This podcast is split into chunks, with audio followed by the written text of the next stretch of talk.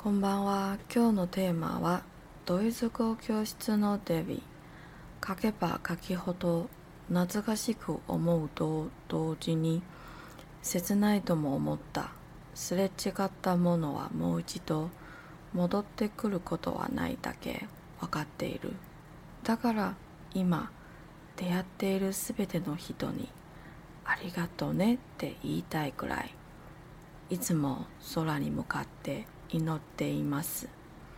みんなが無事で健康でいられますようにと。晚安。先来翻译一下刚刚讲的那段日文。呃，越写就越觉得很怀念的同时，也觉得有一点难受。已经错过的东西，我只知道它 无法再回来。所以现在对所有相遇的人，我都想要跟你们说谢谢。我总是向着天祈祷，希望大家都能平安的、健康的存在在这个世界上。好，今天的 tema 是 Deutsch 教室の David，这个德语教室的 David。抱歉，因为写 David 的时候呢，我陷入了回忆的漩涡里面，久久无法录音，所以就稍微晚了一点上传。嗯，而且有点长，今天会有点长，不好意思。好喽，那来说说看，这个 David 到底是谁？那也蛮有趣的，就是很多人常问我说：“哎，那、啊、你自己一个人这样到处旅行，有没有艳遇啊？”我跟大家说没有。完全没有艳遇，我也不知道我的体质是怎么一回事，就是没有，你知道有猪哥嘛？我们之前有讲过，之前有分享过猪哥的故事，就没有那种一眼就觉得啊是这个人。因为我个人呢有一个小浪漫情怀，就是我蛮我蛮相信 “hitome bole” 的，“hitome bole” 就是一见钟情，我非常相信一见钟情这件事情。我以前我小时候我没办法接受从朋友变恋人，因为我觉得有一种疙瘩在，我会觉得很恶心。就是我把你当朋友，所以我把你当兄弟。你能想象你跟你的兄弟谈恋爱吗？就是哦，我没有任何歧视意思。就是如果你今天是一个异性恋的人，你就会自己的生理上面你会无法接受，就是一个你把他当成同性的人，然后你们要进一步。那这就跟同性恋他无法无法跟异性在一起是一样的道理，对，所以我没有任何歧视，我觉得大家都很好，好吗？不管你是男男女女啊，男女我觉得都很好啊，都没有问题这样子。那这个 David 是不是艳遇？嗯，算艳遇吗？我也不知道。不过我们来听听 David 到底是谁，就先从我第一次到。德国，然后开始学语言开始。那时候我颤抖着双腿走进教室，冒着汗上课，因为太紧张了。最后再抖着双手 走出教室的门。我走在一个完全不同的国家，我突然佩服起自己的勇气。毕竟这跟在日本时不一样。在日本的时候呢，你不说话，没有人会发现我是外国人。但是在西方国家不一样啊，就算不说话，就是外国人嘛。长的就是东方脸孔啊，而且就算会一点德文，他们也会立刻转英文，就是跟你沟通。那在课堂上呢，就充斥着德文啊、英文，然后呢，我的口说就是永远赢不过就是外国人，因为我的英文也没有很好。这几那几天上课呢，我心脏用力的飞快冲撞胸腔。我生平真的第一次紧张到食不下咽，然后紧张到头痛想吐，手汗整天冒不停。离开舒适圈，离开熟悉的环境，不是为了寻找刺激，对我来说，只是为了不让自己在最后一刻后悔此生未了的心愿。再颤抖也得抖着双腿踏出那一步，然后再擦干手汗，继续往前行。那时候第一次到德语教室的时候呢，旁边坐的是一位。丹麦哥，他就是我们的 David。初次见面绘画的时候呢，他告诉我啊，星期天早上起床后会睡到九点，然后洗澡吃早餐。然后我们 David 就突然问我说：“嘿，那你呢？你都何时洗澡？”我就笑了。这是我对丹麦哥，就是我对 David 的第一印象。这突如其来的疑问，我也不晓得该怎么回答才好，我就只能傻愣愣的告诉他：“呃，早上。”我在德国吼都是早上洗澡，是因为还是有点时差，所以我想透过这个领域让自己早上上课清醒一点，而且有精神这样。所以呢，在德国期间，我都是早上洗好澡才去上课。没想到竟然竟然被就是一个外国人问说：“哎，那你都要什么时候洗澡？”我就忍不住心里想说：“嗯，是外国人都很习惯这么问吗？觉得嘿，哎，你什么时候洗澡呢？这样子。”我想说好行。之后那因为我就坐 David 旁边嘛，所以我们两个很常会课堂上面练习呢，就是我和他这样。那在有一次练习里，我就看着纸上的一个单字，那个单字叫做 Denken。英文是 think。刚去德国，其实我虽然在台湾学了一年德文，但是我因为要一边工作一边学习，所以也没有很认真在读书啦。其实，所以呢，其实说不太出来什么东西，然后也不知道该说什么。尤其是当你看到一个单字，老师要你造一个句子的时候，哇，我真的傻在那边，心里想说要造啥？要说啥？我就只好很简单的说，呃，ich denke dies，就是。其实这是一个错误的用法，因为没人会用说 "I think you"，你知道这很奇怪。那如果你要翻译成中文的话，就是我想你这个，但是这个想是思想、思考的那个想，所以很奇怪。但是我那时候呢，就是随口一说嘛，那说完我也不敢抬头，因为我就想说，完了。这句话说下去就是尴尬，然后不知道该怎么办才好，就死命盯着那张纸看。然后呢，因为我们那时候练习呢，其实是中间的一个大家一起练习的时间，所以呢，我就不敢抬头看任何人嘛。那没想到我们 David 呢，就突然笑着说：“嗯，我也是哦呀，一傲。”我就心里想说：“你傲和个什么鬼？”大家就笑一笑就过。那接下来就换 David 啊。那没想到无巧不成书，换到 David 的时候。刚好就是我说完的那个 Danken 的字，那我觉得他也很幽默，他就说啊，Ich denke to，我就心里想说，哇，他好，就是觉得哇，这个外国人很会。那其实呢，我就是很不习惯外国人这种玩笑，我每次都不知道该怎么办才好，只好哈哈哈哈哈的带过。就他这种这种比较休闲式的。算调戏吗？好啦，我比较保守一点，我就当他是调戏，好不好？我我没有因为他这样子，外国人嘛，大家知道都会比较开放一点啊，也是个小开玩笑这样子。我不会因为这样就晕船，我通常就是只会满脸不解，然后心里想说，呃呃，为何？或是嗯，这大概是他的说话方式吧。我要尊重不同人的多样性。而且可能是因为不同国家，嗯，毕竟我第一次遇到就是北欧国家的人，可以。那不过现在想想哦，可能 David 看我一个亚洲女孩又这么紧张生硬，应该是来帮我就是稍微放松一点啊，这样。然后呢，因为我真的太习惯亚洲学习方式了，到德国后第一次遇到那种要一直发表意见、看法、想法，或是自己要随便想一个故事啊。呃，问句啊的上课方式，所以很常在跟 David 练习时呢，我就是说，哦，if I s n e e d 就是我不知道，我不知道课本上面的照片在干嘛，我看不懂。最后 David 就有点不开心的说，我也不知道啊，但你要练习啊，你总是要说点什么才能练习啊。我们是来这边学德文的，哇！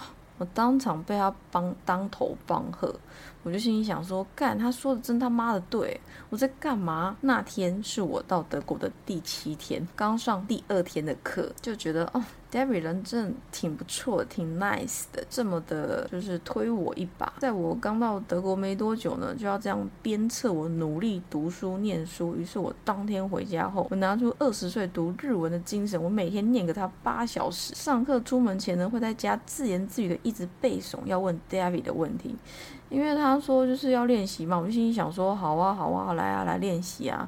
那我就要我就要每天问他一个句子。问他一个问题，就是也也顺便了解一下他这个外国人嘛，不同的文化，也要让他看到说，哦，我真的有在练习哦，我有要说，我就告诉自己呢，哦，我我刚刚说我在加自言自语嘛，那我就告诉自己说，我要达到可以像聊天一样自然的问出这个问，日复一日，我的德文越来越顺，也越来越会说出自己的意见和想法。我只能说，真的是托 David 的福，他人真的 so nice，谢谢 David。没有他那时候的那个当头棒喝，我可能还在瑟瑟发抖。这样，真的很谢谢 David。中途其实我一度到了另外一个高段班去上课，但是呢，我们的 David 真的很 nice，他每天早上呢都会到隔壁班来跟我打招呼，说哎 Good morning to，那我就跟他讲说 Good morning David，那我都忍不住惊叹，想说他为什么知道我已经来了？他就是。把他的包包放下来以后呢，就直接走到隔壁的教室，在门口跟我道声早安。虽然一边觉得不可思议呢，一边也慢慢习惯 David 每天早晨的问候啊。我有一天呢，就忍不住跟他开了一个小玩笑。我那时候背了一段撩妹德文，我就想说，David 对我这么好，不回报他一下不行啊，对不对？特地上网找一段撩妹德文，我要来撩一下我们的。David 这样子，然后我也让自己说起来很自然，再加演练千百次，不能太快或太慢，要像在说故事一样引人入胜才行。于是呢，我不停的背了又背，念了又念。那天早上，我就听到 David 的包包呢的铃铛声开门进来，脚步声逐渐靠近，然后我就站起来走到门口，假装偶遇 David，我就跟他说：“嗨嗨，David。” Good morning，啊，道声早安。我就假装惊讶的问 David 说：“Hey David，你昨天一切都还好吗？”David 就懵懂的看着我问说：“啊，嗯，还不错，怎么了吗？”我瞪大双眼，很震惊的告诉他：“你不要吓到哦。”我昨天接到一通电话，来自天堂，他们告诉我他们调了一位天使。但你放心，我没有将你的所在告诉他们。那我们就一起大笑。后来我发现 Debbie 听不懂我说的这一段，为什么呢？后来休息的时候呢，我们有个 coffee time。那我知道他们都会在茶水间聊天，一边喝咖啡一边聊天。那所以呢，我就想说，想要也去喝一杯咖啡嘛。那刚好 David 站在门口。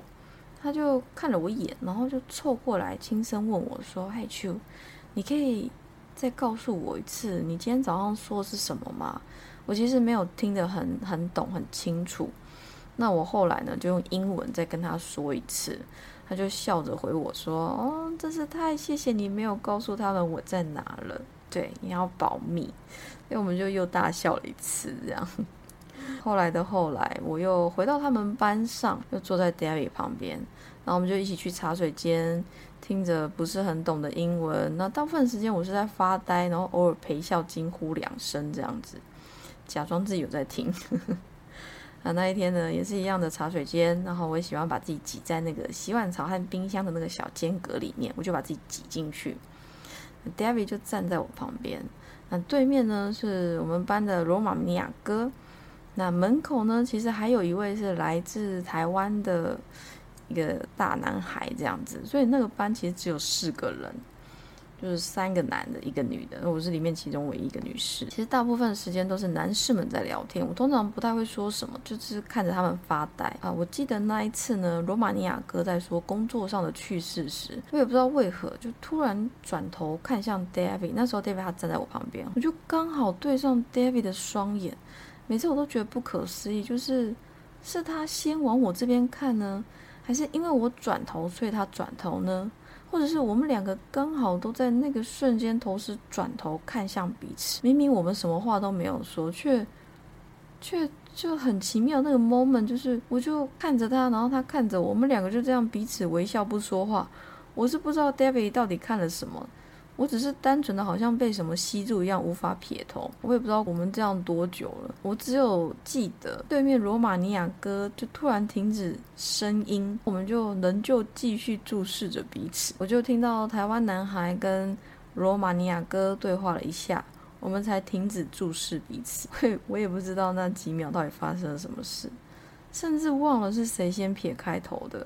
我只记得我们凝视彼此的那几十秒，时空好像停止一样，世界好像只有我们似的安静。每次说到这呢，我的好姐妹她们就要问我说：“所以你们在一起了吗？”我的很多姐姐妹妹们呢，就是这些好朋友呢，都很期待我有一个恋情。我也不知道为什么，他们甚至比我期待。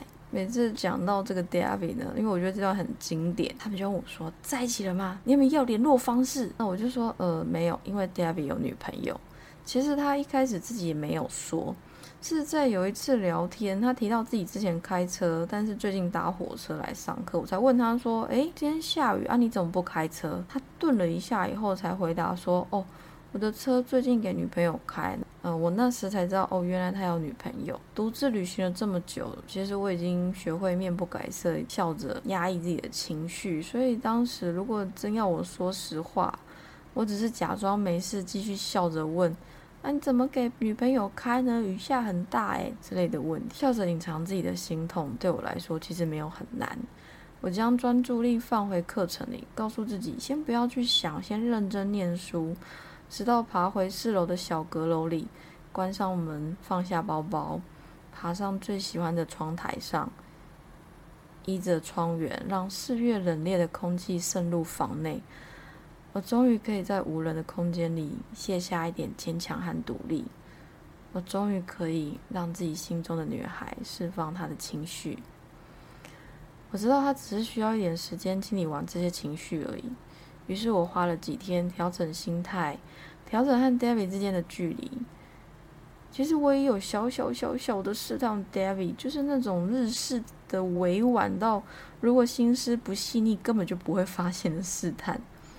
原谅我就是这种个性的人，但是呢，David 没有反应呢，我就告诉自己说：“好了，可以了，该把情绪收回来了，不要再做少女梦了。”后来呢，我很常自己一个人走到很远的大公园去散步，仰望湛蓝无比的天空，什么都不要想的走走晃晃。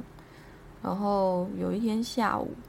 我跟往常一样走到公园去抱着大树的时候，那时阳光洒下的光影摇曳在我身上。我突然发现，爱一个人不是要拥有他，是要祝福，祝福他会幸福，祝福他一切都会好。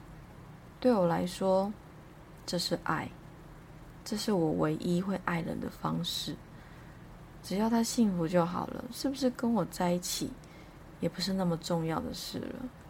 我带着这个心态呢，一直到离别，要离开的那天早上，David 留了他身边的位置给我。我转头看向 David 说：“说 David，我想跟你说谢谢，谢谢你在这两个月里教会我很多东西。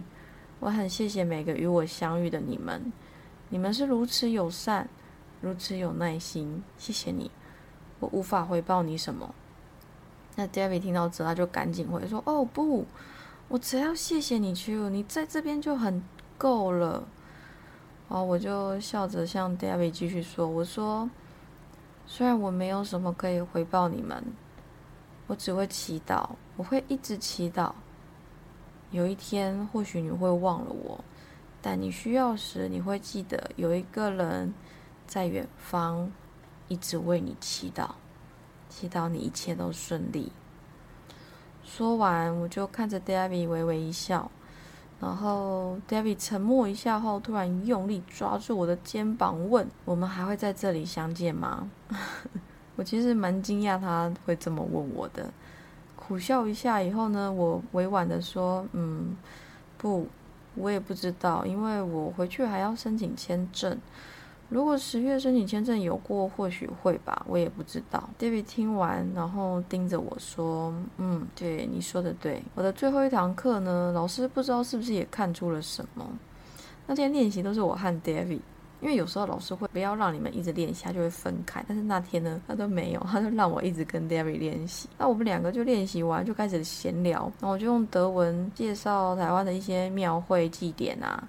然后介绍完以后，我也不知道自己在说啥，我就一脸茫然，心想说：“David 一定不知道我在说啥。”于是我就决定问 David 说：“我说，David，你知道我在说什么吗？”那我不知道 David 是不是被我感动到整个人比平常真诚，所以呢，他就回说：“哦，当然，我听得懂啊，你说的很好，你说的我都听得懂。”我真的是满脸吃惊诶，心想：“哇，当你好好感谢一个人的时候呢，他们的耐心和真诚度还有爱心会整个爆棚诶。因为人也太好了吧，我都不知道自己在说啥，他竟然知道。对我整个不相信他，所以我追问了好几次。因为最后被我搞到受不了，他就重新描述了一次我所描述的场景，然后我才确定他真的有听懂。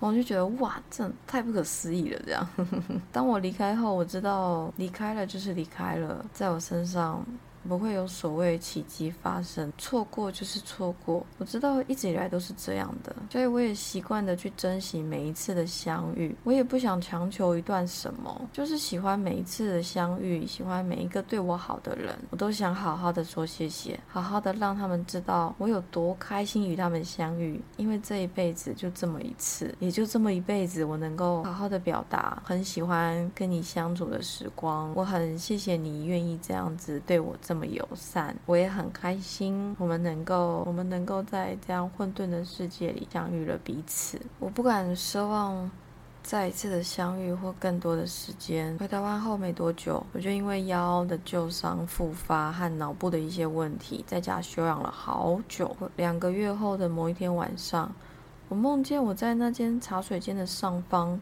看着 David 和罗马尼亚哥在聊天。